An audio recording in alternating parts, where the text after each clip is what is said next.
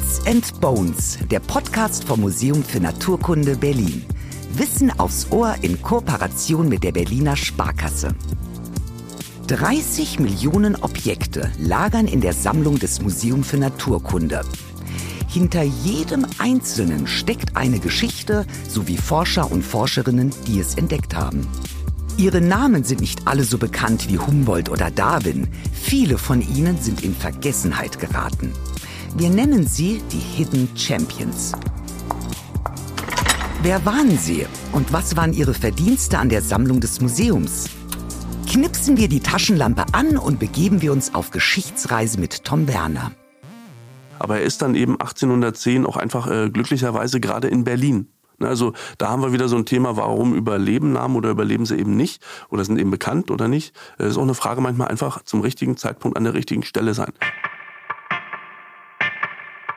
Tom Werner ist Museumsguide und liebt die Vielfalt, die sein Beruf mit sich bringt. Für mehrere Museen arbeitet er sich in unterschiedliche Themen ein, stets auf der Suche nach spannenden Hintergründen und kuriosen Querverbindungen. Bei seiner Recherche findet man ihn auch mal ganz oldschool zwischen den Bücherregalen der Bibliothek. Toms Highlight war seine Führung im brasilianischen Feuchtgebiet Pantanal, bei der er wilde Ozelots beobachtet hat. Die hätte er zwar auch im Museum für Naturkunde sehen können, aber da sind sie eben nicht mehr ganz so wild. Zwischen ausgestopften Ocelots und anderen Sammlungsstücken des Museums hat Tom Werner einige Hidden Champions entdeckt und auf die freut sich jetzt unser Host Lukas Klaschinski. Tom, als Museumsguide hast du ja durch deine Arbeit an den verschiedenen Museen ziemlich breit gefächertes Wissen.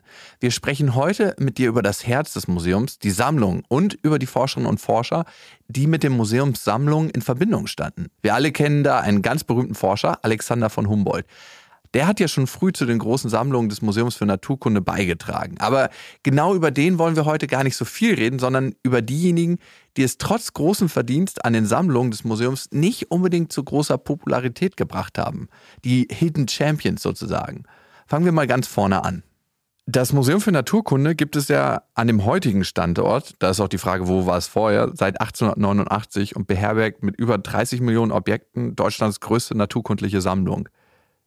Das ist ein Haufen Zeugs. A, wo war das Museum vorher? Wie hat sich das zusammengesetzt? Wie kann ich mir diesen Entstehungsprozess vorstellen? Also das Museum als solches ist eben seit 1889 mit diesem schönen Gebäude dort an der Invalidenstraße zu Hause. Vorher vom Gebäude her war es äh, unter den Linden untergebracht, im heutigen Hauptgebäude der Humboldt-Universität. Und dort entstehen eben mit der Gründung der Universität 1810 das Zoologische Museum, das äh, sich eben vor allem der Tierwelt widmet, also Spinnentieren, Insekten, Säugetieren, äh, Fischen, Vögeln und so weiter. Es gibt das Paläontologische Museum, das sich eben vor allem der fossilen Welt und deren Betrachtung äh, widmet und das Mineralogische Museum, das sich vor allem den Gesteinen zuwendet. Die Namen haben sich im Laufe der Zeit immer mal so ein bisschen verändert. Es gab auch noch weitere Bestandteile, aber das sind quasi die drei Hauptsäulen und die sind eben da unter den Linden untergebracht, was sehr schnell zu Verdruss führt, weil die Leute kommen nicht mehr durch, die Studenten und damals sprechen wir wirklich von Studenten Studenten, nicht von Studierenden, weil Frauen nicht zugelassen sind. Die kommen einfach nicht mehr durch, weil alles voll ist mit Zeugs. Und deshalb wird dann lange geplant, äh, lange gesucht und in den 1870er Jahren fällt dann die Entscheidung, Neubau zu machen. Dann ist noch die Frage, wo. Das Gelände an der Invalidenstraße liegt ja direkt neben der Charité. Und da gibt's Virchow als Gegner, Rudolf Virchow, den berühmten Charité-Arzt. Der möchte eigentlich gern, dass da die Charité sich weiter hineinentwickeln kann. Das wird aber verhindert und so entsteht dann eben Ende der 1880er Jahre das Gebäude, was wir heute so von der Frontseite zumindest noch so kennen, im hinteren Bereich, der sogenannte Nordbau. Und so, das hat sich ja später noch verändert. Es gab also mal Museen innerhalb der Berliner Universität. Ja, ganz klar. Und lange Zeit hieß ja auch das Museum für Naturkunde, Museum für Naturkunde, Humboldt-Universität zu Berlin. Das war ein Teil der Universität. Im Grunde bis vor etwa zehn Jahren. Und wie hat Humboldt zusammen mit seinem Bruder konkret zur Sammlung beigetragen? Also was haben die getan? Also Alexander von Humboldt ist ja der Mann, der bei uns auch ganz prominent im Fokus steht entsprechend, der aber äh, mit den Sammlungen vielleicht äh, auf den ersten Blick jedenfalls gar nicht so viel zu tun hat. Die zentrale Figur eigentlich ist erstmal Wilhelm. Denn das ist der Mann, der die Universität anschiebt, damals in einer historisch ganz kritischen Situation, die verlorenen Schlachten gegen Napoleon. Da gibt's ja dieses berühmte Wort, dass man an geistigen Bataillonen sozusagen gewinnen will, was man an militärischer Kraft äh, verloren hat.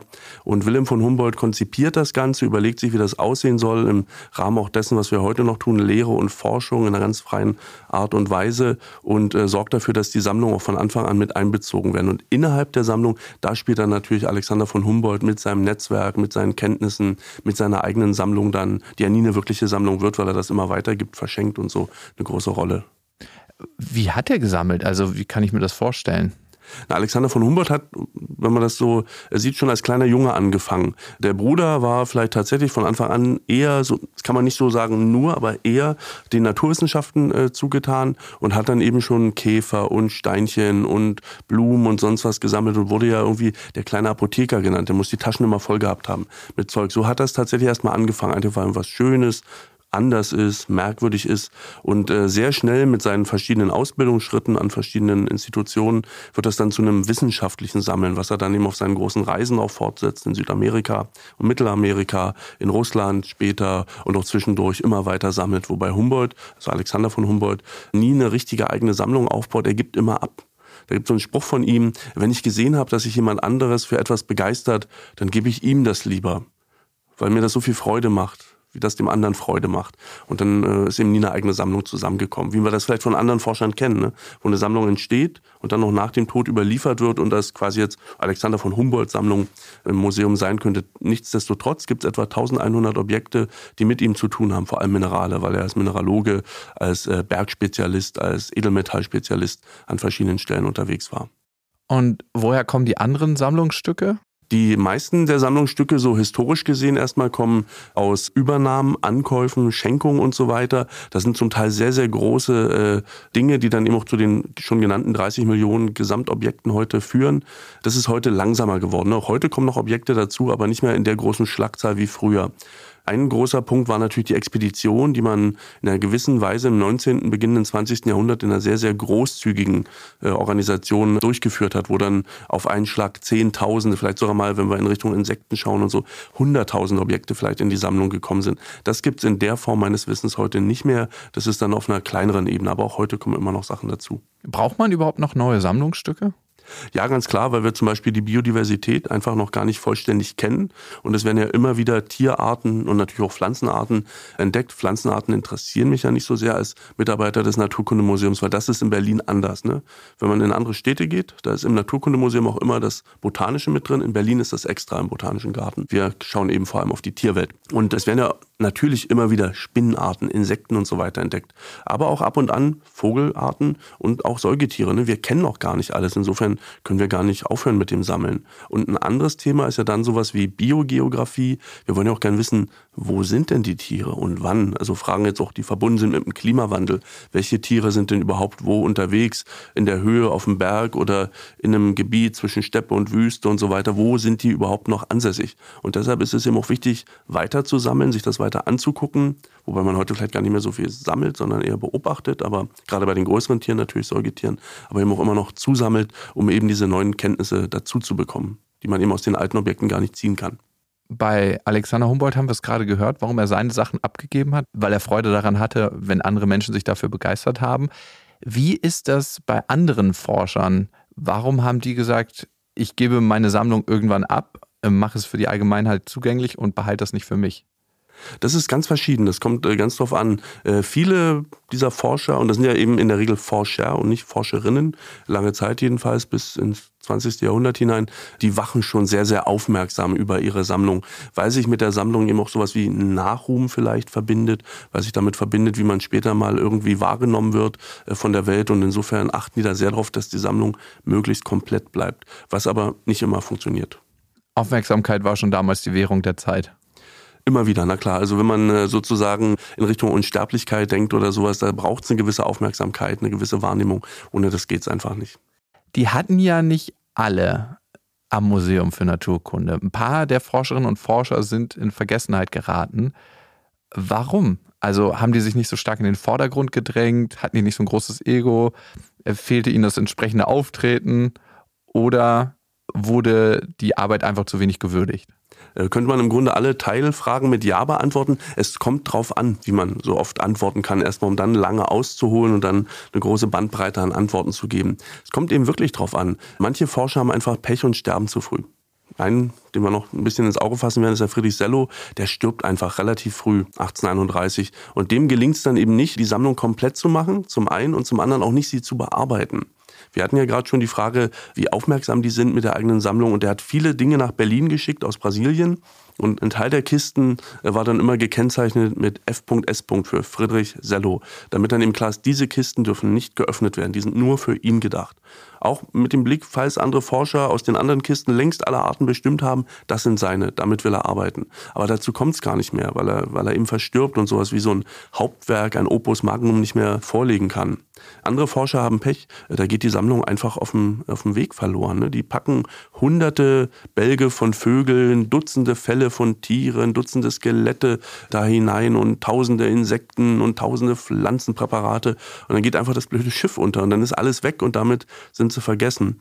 Andere waren sicher nicht so aggressiv im Auftreten, haben sich nicht so durchgesetzt, haben das vielleicht auch gar nicht für so wichtig genommen. Vielleicht auch wiederum jemand wie Leopold von Buch, der noch eine Rolle spielen wird.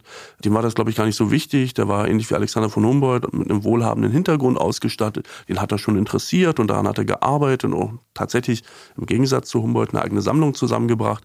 Aber ich glaube, dem war das nicht so wichtig. Der wollte an den Sachen forschen, damit arbeiten, aber da war nicht das primäre Ziel, wirklich sich einen Namen zu machen. Das hatte der einfach auch finanziell nicht nötig. Auf sein Ego pfeifen und sich voll und ganz der Wissenschaft widmen, das finde ich doch sehr ehrenhaft. Der Naturwissenschaft dienen und mit der eigenen Sammlung die Forschung vorantreiben, das war auch Credo der Gesellschaft Naturforschender Freunde zu Berlin. Fast alle unserer Hidden Champions waren Mitglied dieser privaten Gesellschaft. Gemeinsam haben sie die naturwissenschaftlichen Sammlungen gefördert und Forschungsreisen unterstützt. Okay, wir starten mal in die Reise. Los geht's äh, mit der Reise in die Vergangenheit. Markus Elisa Bloch hat im 18. Jahrhundert gelebt, ist also noch vor der Eröffnung des Naturkundemuseums gestorben. Er stand dann posthum in Verbindung mit dem Museum. Wie sah diese Verbindung genau aus? Mhm. Also das ist so eigentlich eine ganz typische Geschichte, dass wir Sammlungen heute im Museum haben, die von Menschen herstammen, mit denen das Museum direkt gar nichts zu tun hatte, weil eben dieser Mensch äh, schon vor Gründung des Museums verstorben ist, weil er nicht in Berlin war, keinen Kontakt hatte zu dem Museum. Äh, das sind dann oft Ankäufe, die dann über Umwege laufen. Ne? Da wird die Sammlung nach dem Tod eines Mannes eben übernommen von jemand, der es dann vielleicht ans Museum verkauft oder auch an den preußischen Staat, der es dann dem Museum wiederum zur Verfügung stellt. Da gibt es immer so ein bisschen verschiedene Wege, direkter, indirekter Art. Und bei Bloch ist es eben so, dass nach seinem Tod die Sammlung von der preußischen Preußischen Krone quasi angekauft wird. 1799 ist das, glaube ich, der Fall, also etwa nee, im Jahr seines Todes. Und das geht dann ans neu gegründete Zoologische Museum. Es waren damals etwa 1300, 1400 Präparate, Fischpräparate. Bei Markus Elisia Bloch reden wir über Fische. Das war ein Mann, der hat sich vor allem für Fische interessiert. Und von den etwa 1300, 1400 Fischpräparaten sind tatsächlich noch etwa 700, glaube ich, da. Das heißt, da ist etwa die Hälfte, sogar ein bisschen mehr als die Hälfte noch da. Das ist durchaus eine sehr gute Quote. Mhm. Für die lange Zeit, also dass Präparate so lange durchhalten, das ist schon erstaunlich. Sein Hauptwerk ist ja die allgemeine Naturgeschichte der Fische, die 1782 bis 1795 in zwölf Bänden erschienen ist. Die ist ja heute noch sehr wertvoll, nicht zuletzt aufgrund der hochwertigen Kupferstichabbildung. Ich habe mal in einem Antiquariat geschaut und so ein einzelner Band kann bis zu 15.000 Euro kosten. Was bedeutet sein Werk in der damaligen Zeit? Also in der damaligen Zeit kann man, glaube ich, wirklich sagen, er ist der führende Fischforscher, weil er eben jemand ist, der ganz systematisch, ganz genau mit wissenschaftlicher Akribie versucht, möglichst viele bekannte Fischarten nochmal genau einzusortieren in die verschiedenen Gruppierungen und eben auch versucht, neue Arten äh, zu beschreiben. Und diese zwölf Bände setzen sich ja im Grunde aus zwei Werken zusammen. Drei Bände ökonomische Naturgeschichte der Fische in Deutschland. Und das ökonomisch, das steht eben davor, weil es tatsächlich auch um das Ökonomische geht. Die Frage, was das für Fische sind, wo es die gibt und wie vielleicht im Bereich der Land- und Fischwirtschaft sowas genutzt werden könnte. Und dann neun Bände, eine eher allgemeine Naturgeschichte der Fische, die dann äh, die ganze Welt in den Blick nimmt. Ich frage mich, wenn es um so viele Fische geht, wie viele waren es noch gleich? Damals in seiner Sammlung etwa 1500. 1500 Fische. Und er dieses Mammutwerk verfasst hat. Wie hat er das Ganze finanziert? Er soll ja eher in bescheidenen Verhältnissen aufgewachsen sein.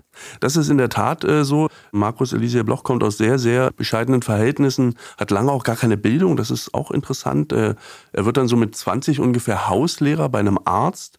Und da beginnt eigentlich sein Interesse an der Medizin, an der Anatomie. Und das ist wiederum eine ganz typische Geschichte. Das werden wir jetzt in unserem Rundgang sozusagen, in unserem Gang durch die Zeit hier immer wieder sehen, dass Leute Medizin studieren und dann aber auch Naturkunde betreiben. Also so ein so einen weiteren Blick äh, sich verschaffen entsprechend. Und er wird dann eben tatsächlich Medizin äh, studieren an der Viadrina, wo man ja lange Zeit gar nicht studieren konnte. Jetzt ist wieder allen jungen Leuten klar, Frankfurt oder gibt es eine Uni, kann ich hingehen. Über viele Jahrzehnte gab es da ja gar keine Uni. Er hat in dieser frühen Phase der Existenz eben dort äh, sein Studium abgeschlossen und hat dann erstmal im Grunde sein gesamtes Privatvermögen, das nicht so groß war, er war dann als Arzt niedergelassen, hat vielleicht nicht schlecht verdient, würde ich jetzt einfach mal sagen, aber, aber nicht wahnsinnig gut und hat das Vermögen dran gesetzt. Und als er dann merkt, äh, das wird jetzt knapp, das Geld wird ein bisschen zu wenig, das läuft nicht weiter. Und diese Kupferstiche, der Druck, das Binden im großen Quartformat, im kleineren Oktavformat, quasi so festgebundenes Buch könnte man heute sagen, Taschenbuch, so etwas preiswert,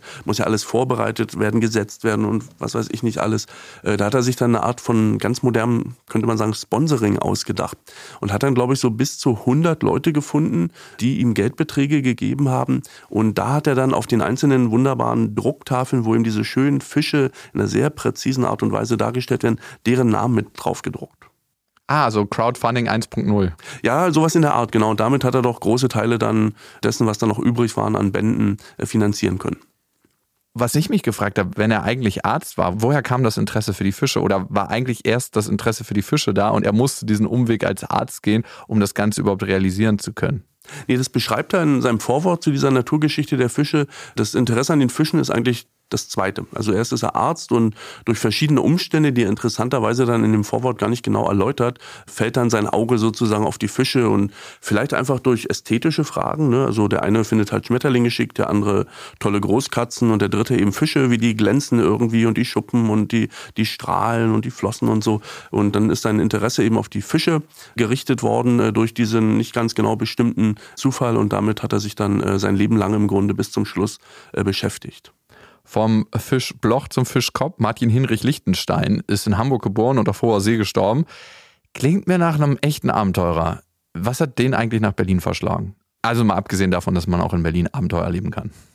Naja, das ist, wie gesagt, ein Mann, der in Hamburg geboren ist. Deshalb auch immer mal wieder die Frage, heißt er jetzt eigentlich Martin Hinrich? oder heißt er eigentlich Martin Heinrich? Ne? Der Hinrich ist mhm. ja dann mhm. eher der Hamburger und der Heinrich wäre dann eher der Berliner äh, sozusagen. Ja. Und der wird eben in, in Hamburg geboren, 1780, studiert in Jena und Helmstedt. Jena ganz zentral damals auch, auch wenn wir nochmal in Richtung so Goethe und Schiller und so äh, und damit eben auch wieder in Richtung Brüder Humboldt, sowohl Alexander als auch Wilhelm äh, schauen, macht seinen Abschluss dann als Mediziner und ist aber während des Studiums auch schon durchaus interessiert an Tieren, an Pflanzen, an anderen Dingen und er wird dann äh, Leibarzt eines Gouverneurs in Südafrika.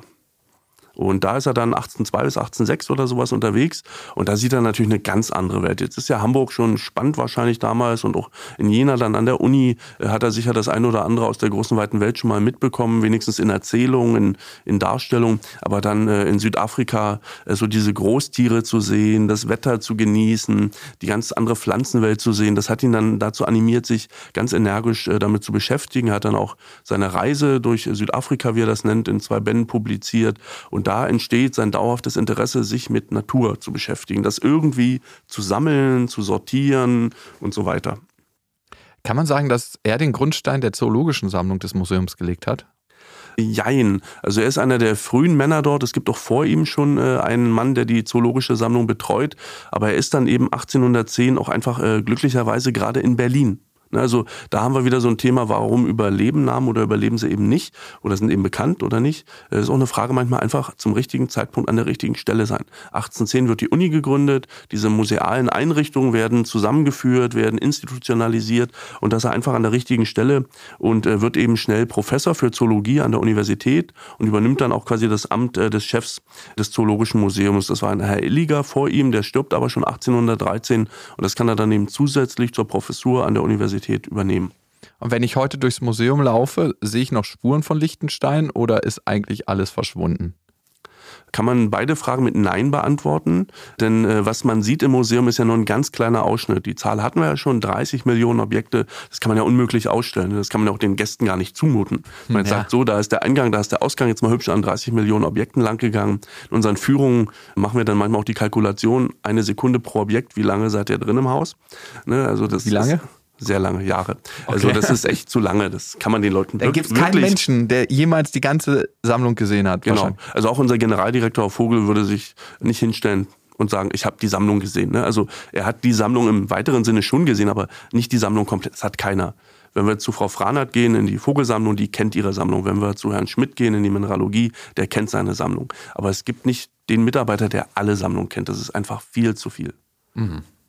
Und das war der erste Teil sozusagen, also im Museum, glaube ich, in der Ausstellung wüsste ich jetzt nicht, dass wir was aus Lichtensteins Zeit haben, was auch wiederum mit der Fragilität der Objekte zu tun hat. Da muss man auch dran denken, wenn wir was jetzt nicht nur in einer Sonderausstellung mal für drei oder sechs Monate, sondern dauerhaft zeigen wollen, mit Licht und Klima und so weiter, ist ja schwierig. Das ist dann eher in den Sammlungen, in den eigentlichen Sammlungen, also nicht in den Schausammlungen, sondern in der wissenschaftlichen Sammlung versteckt quasi äh, und nicht sichtbar. Aber gleichzeitig eben kann man nicht sagen, dass es weg ist. Es ist noch da. Jetzt müsste man genauer gucken, wie viel hatten wir eigentlich von Lichtenstein. Da habe ich jetzt keine Zahl parat. Das ist relativ viel, weil er wirklich ganz intensiv an dieser zoologischen Sammlung gearbeitet hat und die auch zu einer ungeahnten Blüte quasi für die damalige Zeit geführt hat. Aber auch da wird es Verluste geben, einfach dadurch, dass früher auch so Tauschen ganz typisch war. Ne? Ich habe hier drei Krokodile dieser Art und da der Kollege hat drei Krokodile jener Art, dann tauschen wir mal jeweils eins. Dann haben wir wenigstens jeweils beide Arten. Dann ist vielleicht nur ein Männchen und kein Weibchen und äh, nur ein erwachsenes Tier oder nur ein Jungtier oder was auch immer. Aber immerhin, dann haben wir das auch abgehakt sozusagen auf der Liste der Arten. Dann gibt's den Zweiten Weltkrieg äh, mit doch ziemlich verheerenden äh, Verlusten auch am äh, Museum äh, direkt. Und insofern, äh, da ist nicht mehr alles da. Was unser nächster Forscher mit Liechtenstein gemeinsam hat, war der Tod auf dem Wasser. Friedrich Sello ist äh, bei einer Kanutour auf dem brasilianischen Rio Doce gestorben. Und bevor wir dazu kommen, erstmal die Frage, wie hat Sellos Wissenschaftskarriere eigentlich begonnen? Ich glaube, der war Gärtner, ne? Genau. Friedrich Sello ist Gärtner und der kommt aus einer Gärtnerfamilie und zwar aus nicht irgendeiner Gärtnerfamilie, sondern der berühmten Potsdamer Gärtnerfamilie Sello. Das sind die, die im Grunde all die Gärten für die preußischen Könige und Königinnen betreuen. Ne? Also, also wenn wir jetzt einen Rundgang machen, dann wissen wir, die Spuren wurden eigentlich von der Familie Sello gelegt. Genau, also ich würde mal vermuten, dass in den verschiedenen Gärten der eine Strauch, der andere Baum da vielleicht noch aus der Zeit stammt. Ne? Müsste man jetzt genau gucken, wie lange da die Gewächse überleben und so weiter. Aber das eine oder andere von der Planung, vielleicht auch von der Einrichtung der Gärten, das sollte durchaus noch da sein. Insofern ganz klar Pflanzen. Ne? Gut, die Frage ist ja immer, mache ich das, was die Eltern machen oder eben nicht?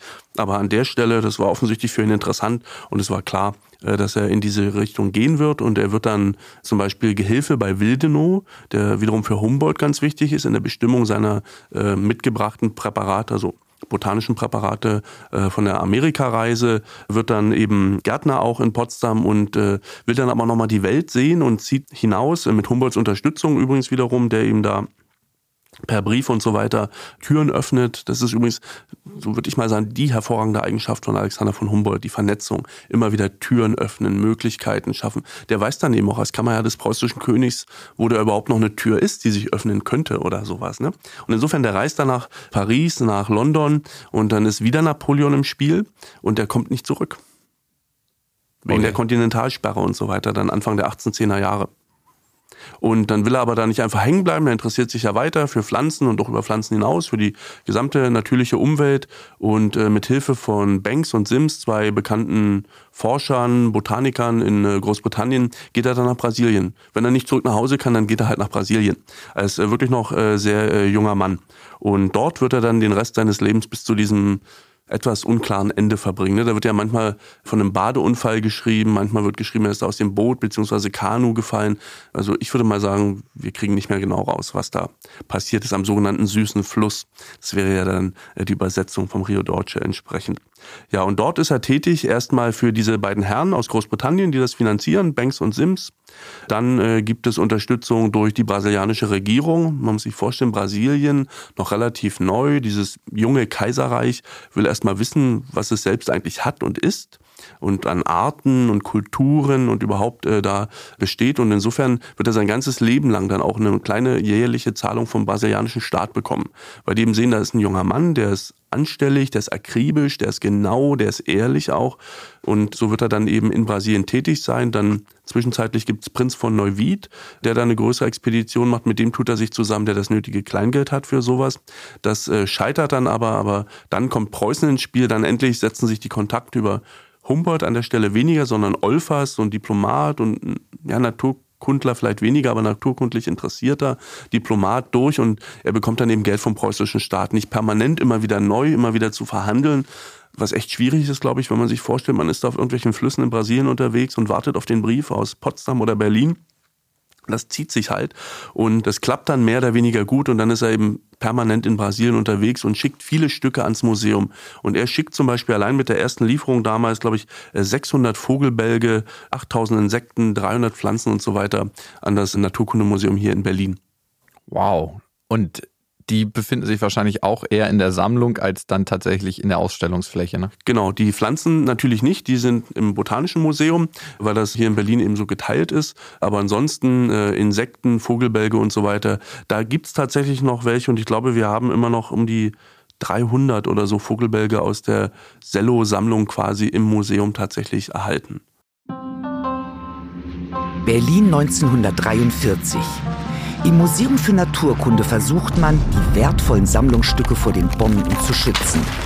Einige Objekte hat man zum Schutz vor Bomben ausgelagert oder im Keller des Museums untergebracht. Der Archäopteryx wird sogar eingegraben. Für besonders wertvolle Objekte, wie das ausgestorbene Quagga, hat man ein Banktresor angemietet. Wenn auch die Sammlung durch die Bomben dezimiert wurde, so konnten viele wertvolle Objekte doch gerettet werden. Walter Arndt, auch ein wichtiger Mann fürs Museum für Naturkunde. Man kommt ja direkt an seiner Gedenktafel vorbei. Warum war der so wichtig, dass man ihm eine Gedenktafel aufgehängt hat? Oder hat er das selber gemacht? Das hat er nicht selber gemacht. Zu dem Zeitpunkt ist er äh, schon lange äh, verstorben bzw. hingerichtet worden. Das ist also nochmal eine ganz besondere Geschichte. Und das Spannende und gleichzeitig Traurige ist hier nochmal bei der Frage, warum sind Menschen vergessen worden? Da hängt so eine riesen, also es ist wirklich eine relativ große Tafel, hängt direkt links am Haupteingang. An der kommt man faktisch nicht äh, vorbei, außer da steht mal direkt so ein Riese davor, dann sieht man sie halt nicht. Aber eigentlich sieht man sie immer. Und trotzdem, das wird halt kaum wahrgenommen und damit wird eben auch weiter Arndt kaum äh, wahrgenommen. Naja, da sind wir jetzt in einer ganz anderen Zeit schon unterwegs. Wir waren ja bisher so im Mitte, Ende 18. Beginn, Mitte 19. Jahrhundert unterwegs. Jetzt sind wir quasi flächendeckend im 20. Also geboren 1891, äh, Studium dann in Breslau, Naturwissenschaften und Medizin. Damals konnte man auch Naturwissenschaften studieren. Das würde heute faktisch eigentlich gar nicht mehr gehen. Wie soll man Naturwissenschaften studieren? Das ist ein so breites und gleichzeitig tiefes Feld. Aber damals ging das eben noch. Wird einen Abschluss machen als Mediziner, wird approbiert 1914 im August.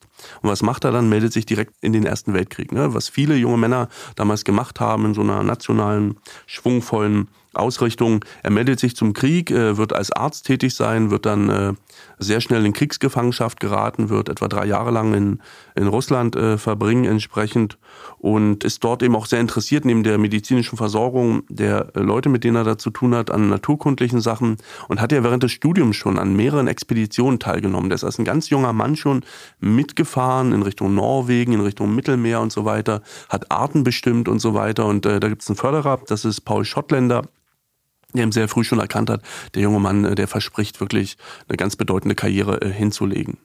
Die Förderer, das frage ich mich manchmal, was hatten die für ein Interesse, Geld zu investieren in jemanden, der forscht? Weil es muss ja auch irgendeinen finanziellen Output geben, sonst stecke ich ja eigentlich nicht nur der Forschung willen da Geld rein, wenn man das wirtschaftlich sieht. Mhm. Also eine enge wirtschaftliche Betrachtungsweise hilft hier, glaube ich, nicht. Ach gut, also in, schön, dem, in, in, dem Sinne sozusagen, ich stecke jetzt hier mal 100 Mark in einen Forscher und dann müssen da im Laufe der nächsten zehn Jahre aber wenigstens 200 rauskommen, damit sich das mit Zinsen und so mhm. irgendwie rechnet. Das ist in der Regel nicht der Fall. Was die Förderung hier konkret durch Paul Schottländer angeht, ist es sicher so, dass der einfach erkannt hat, das ist ein vielversprechender junger Mann, da könnte was draus werden und dass er den äh, entsprechend unterstützt, wo es gar nicht darum geht, dass dann sozusagen das äh, Copyright Schottländer nochmal auftaucht. An anderen Stellen ist es sicher so, dass Leute auch angehende Forscher unterstützen, damit da nochmal draufsteht, gefördert durch, damit dann der Name nochmal propagiert wird, damit man eben auch was für den guten Namen, fürs Karma oder was auch immer getan hat. Mhm. Jetzt war Arndt 23 Jahre, als der Erste Weltkrieg begonnen hat, eigentlich nicht die beste Voraussetzung, so eine Wissenschaftlerkarriere zu starten. Wie ist er dann weitergegangen? Also wie ist er seinen Weg als Wissenschaftler gegangen? Bis 1917 ist er in russischer Kriegsgefangenschaft, kommt dann 1918 zurück nach Deutschland, fährt dann aber direkt wieder nach Russland, wird dort auch wieder festgenommen, hängt dann da nochmal fest und äh, kehrt dann über äh, Japan, die USA, nach Deutschland zurück, Japan, USA, okay, kann man so ein Stück weit verstehen. Wenn man vielleicht schon mal in den Tiefen Sibiriens ist, dann kann man eben auch da mal den Globus umrunden. Äh, interessanterweise dann aber nicht Japan und dann irgendwie ein Dampfer nach Deutschland, sondern erstmal nach Schweden, um sich da noch Sachen anzugucken und dann nach Deutschland. Also wirklich ein sehr, sehr großes Themenfeld, was er sich immer wieder angeguckt hat. Er war vor allem interessiert an Korallen, an Muscheln, an Würmern und so weiter. Und das hat er sich eben auch äh, relativ flächendeckend jetzt, also natürlich nicht alle Kontinente, alle Länder, aber doch relativ umfangreich äh, angeschaut. Und als er dann zurückkommt, wird er dann noch promoviert, einmal in Medizin, also der Dr. Med, dann äh, als Dr. Phil und die gesamte Wissenschaft, also Naturwissenschaft ist ja noch Dr. Phil. Es würde einen heute wundern, wenn da jemand sagt, ich habe in Biologie studiert und habe einen Dr. Phil. Bis zur Veränderung der Fakultäten, so in den 30er, 40er Jahren war das alles der Dr. Phil. Und dann wird er immer ans Museum kommen, erstmal in Breslau an der Uni dort, ans Zoologische Museum und dann ein bisschen später, Anfang der 20er Jahre nach Berlin, wird dann relativ schnell Kustos für diesen Bereich der Muscheln, der Würmer, der Korallen und so weiter und wird hier ganz intensiv arbeiten und ist jemand, der, der wirklich auch wiederum ähnlich wie Sello äh, super akribisch, super genau gearbeitet hat. Hier vor allem mit Blick auf die Frage der Klassifikation, der Einsortierung, der Einordnung in eben Klassen, Arten, Gattungen, Familien und so weiter. Das hat ihn immer sehr interessiert. Er ist dann auch relativ schnell in internationalen Kommissionen dieses Themenzuschnitts mit dabei und deshalb ist er sehr bekannt und schafft es in der relativ kurzen Zeit, die ihm dann noch bleibt, da sind er bis zu seiner Hinrichtung 1944 kaum 20 Jahre, 260, 270 wissenschaftliche Publikationen vorzulegen. Das ist schon eine enorme Leistung. Warum wurde er hingerichtet? Das ist nochmal eine Geschichte, die mit seiner Erfahrung aus dem Ersten Weltkrieg zu tun hat. Er meldet sich erstmal, wie viele junge Männer, freiwillig, erkennt dann aber eben schnell, so ein Krieg ist halt doch irgendwie schlecht und ein anderes Land irgendwie total als Gegner aufzubauen, ist eben auch nicht das Richtige. Und insofern ist ihm 1939 mit Beginn des Krieges schon klar, dass das übel enden wird, und zwar für Deutschland. Das sieht er, da hat er ein ganz klares Auge einfach, weil er auch durch die Weiten Russlands gereist ist und so weiter und da sieht, da ist einfach nichts zu gewinnen. Und das äußert er eben auch an der einen oder anderen Stelle, sowohl privat als auch auf Arbeit. Und da werden ihm zwei Denunziationen zum Verhängnis, einmal privater Natur, einmal aber auch über einen Mitarbeiter, den Spezialisten für Wanzen interessanterweise, am äh, Museum für Naturkunde, der ihn denunziert. Und kann man sich dann vorstellen, 1943, 44 eine Denunziation, wo jemand sagt, Deutschland verliert den Krieg, äh, da wird schnell durchgegriffen, er wird vor den Volksgerichtshof gestellt, äh, verurteilt und dann im Frühsommer 1944 hingerichtet. Ich würde gern mal zur Forschung an sich kommen. Bis jetzt haben wir nur über Männer gesprochen. Mhm. Warum gab es so wenig Frauen? Das war ja eine Männerdomäne damals. Ja, ganz, ganz klar. Also, wenn man über die Zeit redet, äh, muss man eben nicht die Studierenden, das Binnen-I, das Sternchen oder so verwenden. Also, so bis Beginn des 20. Jahrhunderts, da ist es eben einfach so, dass es nur Männer sind. Was nichts damit zu tun hat, dass Frauen nicht in der Lage gewesen wären, das zu tun oder im Einzelfall auch geschafft haben. Aber das sind dann eben immer ganz besondere Bedingungen, die es diesen Frauen ermöglicht haben, da überhaupt hinzukommen. Denn Frauen dürfen ja zum Beispiel in Preußen bis 1908 auch überhaupt nicht offiziell studieren. Und wie soll ich denn ohne Studium Wissenschaftlerin werden? Das ist halt eine ganz schwierige äh, Geschichte. Äh, es liegt eben nicht an der fehlenden Leistungsfähigkeit, sondern einfach an den äußeren sozialen, ökonomischen, wirtschaftlichen Bedingungen. Gibt es denn auch Frauen, die im Zusammenhang mit der Sammlung am Museum stehen? Ja, aber tatsächlich nur ganz, ganz wenige. Also die herausragende Frau ist sicherlich Ilse Jahn. Da sind wir dann wirklich schon weit im 20. Jahrhundert. Die wird eben Anfang der 20er Jahre in äh, Chemnitz geboren, fängt an zu studieren, in Jena wiederum auch Biologie, muss das aber abbrechen, weil sie ein Kind bekommt, der Mann in den Krieg zieht. Der Mann verstirbt im Krieg, sie bleibt dann allein, schlägt sich durch als Kunstmalerin einige Jahre, fängt dann nochmal an zu studieren, schließt das Studium ab und ist dann eben erstmal an der Ernst Haeckel Forschungsstelle an der Uni Jena tätig. Ernst Haeckel, der berühmte, ja, große Darwin-Befürworter im deutschsprachigen Raum, eine ganz wichtige Person oder auch mit seiner Darstellung der Unterwasserwelt und so, da gibt's ja ganz schöne ästhetische äh, Geschichten. Und von dort aus geht sie dann an die Akademie der Wissenschaften in Berlin, an die Forschungsstelle, wo es um Alexander von Humboldt geht, ediert dann seine Jugendbriefe beispielsweise und wird dann Mitarbeiterin am Museum für Naturkunde und wird dort dann 1967, 68 etwa beispielsweise das, was heute die historische Arbeitsstelle ist, eigentlich auch wirklich strukturell so richtig aufbauen. Hm. Wir haben kurz zu Beginn über Humboldt geredet. Ein Studienkollege von ihm war ja Leopold von Buch. Mhm. Was waren seine Forschungsgebiete?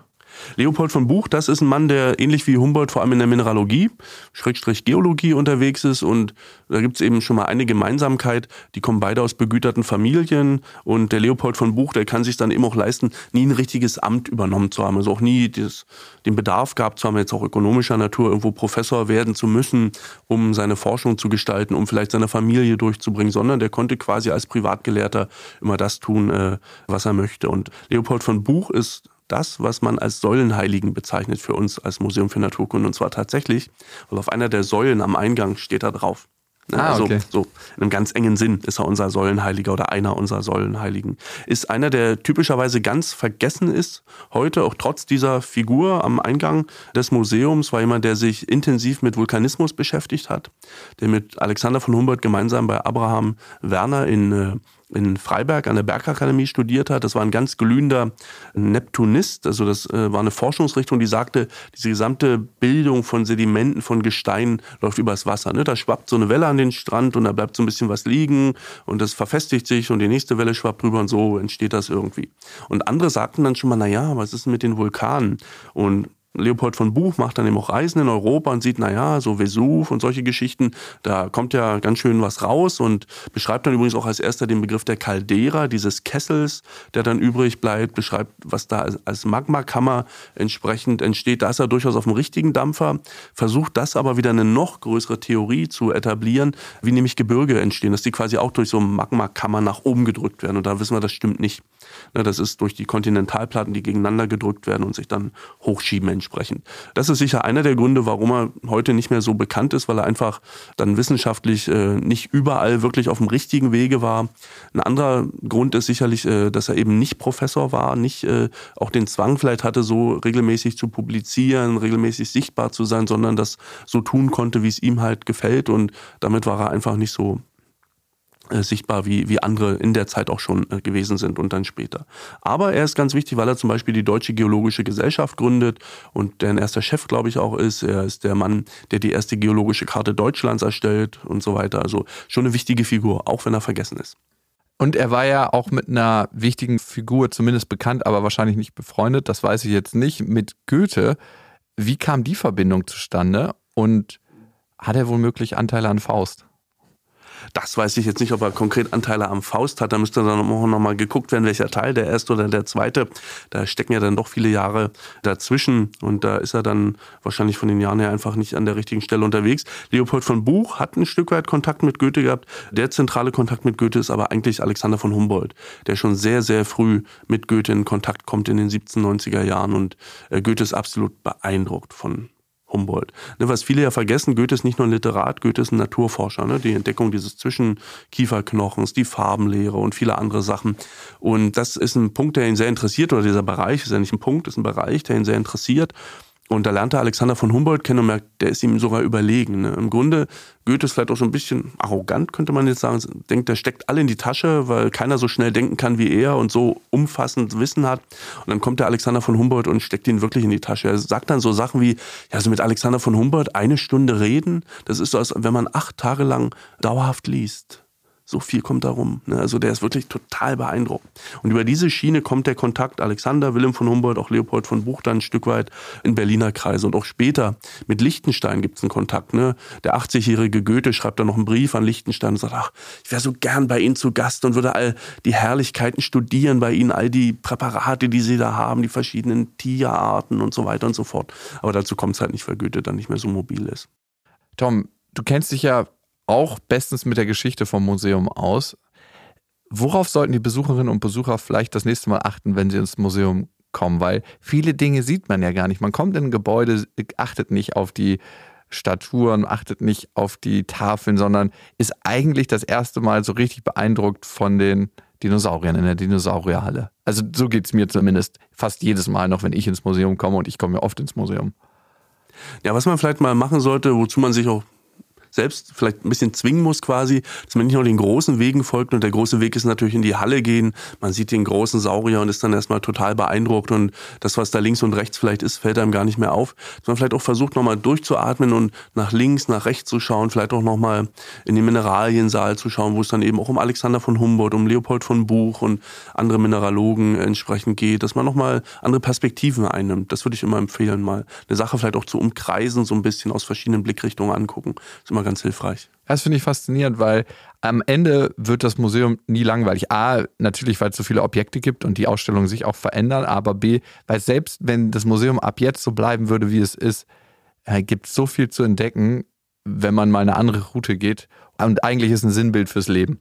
Genau, gut, bevor wir zu philosophisch werden, dieser Podcast wird ja möglich gemacht von der Berliner Sparkasse und ihr, liebe Hörerinnen und Hörer, könnt uns Fragen zukommen lassen über den Instagram-Account.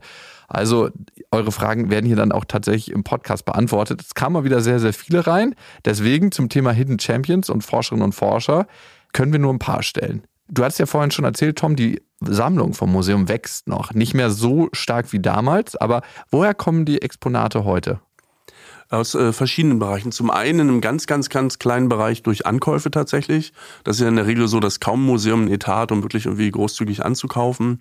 Ein äh, wichtigerer Bereich ist natürlich die, die immer weitergehende Forschungstätigkeit, dass immer wieder Objekte gesammelt werden und so weiter. Und im Bereich dieser Forschungstätigkeit eben auch natürlich Expeditionen durchgeführt werden und da äh, Objekte ins Museum kommen entsprechend.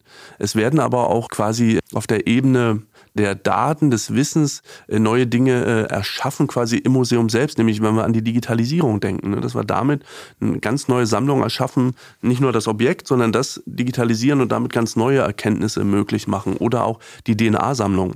Dadurch wächst die Sammlung permanent. Also sie breitet sich aus wie so ein kleiner Urknall, könnte man sagen. Ja, relativ langsam unterdessen. Ich würde mal vermuten, ich habe da jetzt keine genauen Zahlen, dass das vielleicht 10.000, 20.000 Stück äh, oder sowas pro Jahr sind, aber immerhin über die Jahre kommt auch da wieder was zusammen. Wir haben über die 30 Millionen Objekte gesprochen, die es gibt. Ist das ein Rotationsverfahren? Kommt also irgendwann mal jedes Objekt auf die Ausstellungsfläche oder wird es ein paar geben, die immer hinter verschlossenen Türen bleiben? Es wird nicht nur ein paar geben, die für immer hinter verschlossenen Türen bleiben, sondern bei 30 Millionen Objekten die allermeisten. 29, Quetsch Millionen werden für immer unsichtbar bleiben, weil das geht einfach nicht an bestimmten Stellen, weil es vielleicht auch nicht so sinnvoll ist für ein allgemeines Publikum dann auf einmal fünf Millionen Käfer auszustellen, an denen sich das Publikum dann vielleicht doch nicht so erfreuen kann, wie das die Wissenschaftlerinnen und Wissenschaftler äh, heute tun. Dann eben wieder Fragen auch der, der Haltbarkeit, ist klimatechnisch, lichttechnisch, ist das überhaupt möglich, diese Dinge hervorzuholen entsprechend, sondern es wird immer nur ein ganz kleiner Bereich sein. Der wechselt immer mal, je nachdem, was für Sonderausstellungen entsprechend äh, gezeigt werden. Wir planen jetzt einen großen Umbau mit Hilfe der Mittel von Bund und Land. Da wird sich sicherlich noch mal was tun. Da werden auch neue Themen komplett bespielt und damit natürlich sicherlich auch noch mal Dinge aus der Sammlung in die Ausstellung wandern, die das vorher eben nicht konnten. Aber dass ein Großteil der Sammlung tatsächlich mal in die Ausstellung kommt, das ist unmöglich. Und jetzt mit dem Umbau? Die nächste Frage, muss auch mal entrümpelt werden? Also fliegen da ein paar Ausstellungsstücke komplett raus, beziehungsweise Sachen aus der Sammlung, die vielleicht gar nicht mehr so wichtig sind? Gibt es sowas? Weil sonst muss man ja immer, wenn die Sammlung wächst und wächst und wächst, irgendwie neue Räume anbauen und nochmal neue Räume anbauen und nochmal, ich, ich stelle mir das vor wie so ein Organ, was wächst.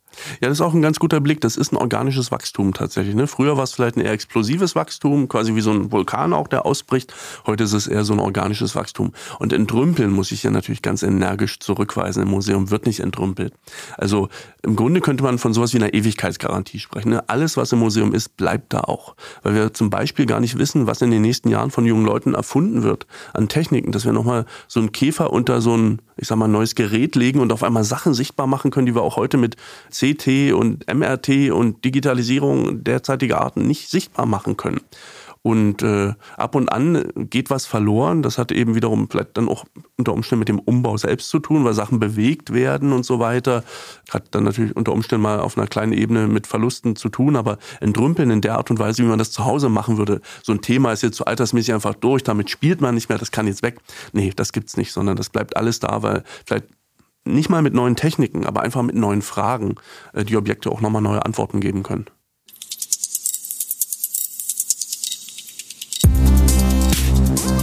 Es überdauern vielleicht nicht die Namen der Forscherinnen und Forscher, aber ganz sicher tun es die Objekte aus ihren Entdeckungen. Ihr Wert für die Wissenschaft geht nie verloren. Mit diesen Worten und mit einem großen Dankeschön an euch fleißige Hörerinnen und Hörer verabschieden wir uns in die Staffelpause und sind im August wieder für euch da mit weiteren spannenden Themen aus dem Museum für Naturkunde. Damit ihr den Start der dritten Staffel nicht verpasst, abonniert uns gerne. Bis ganz bald.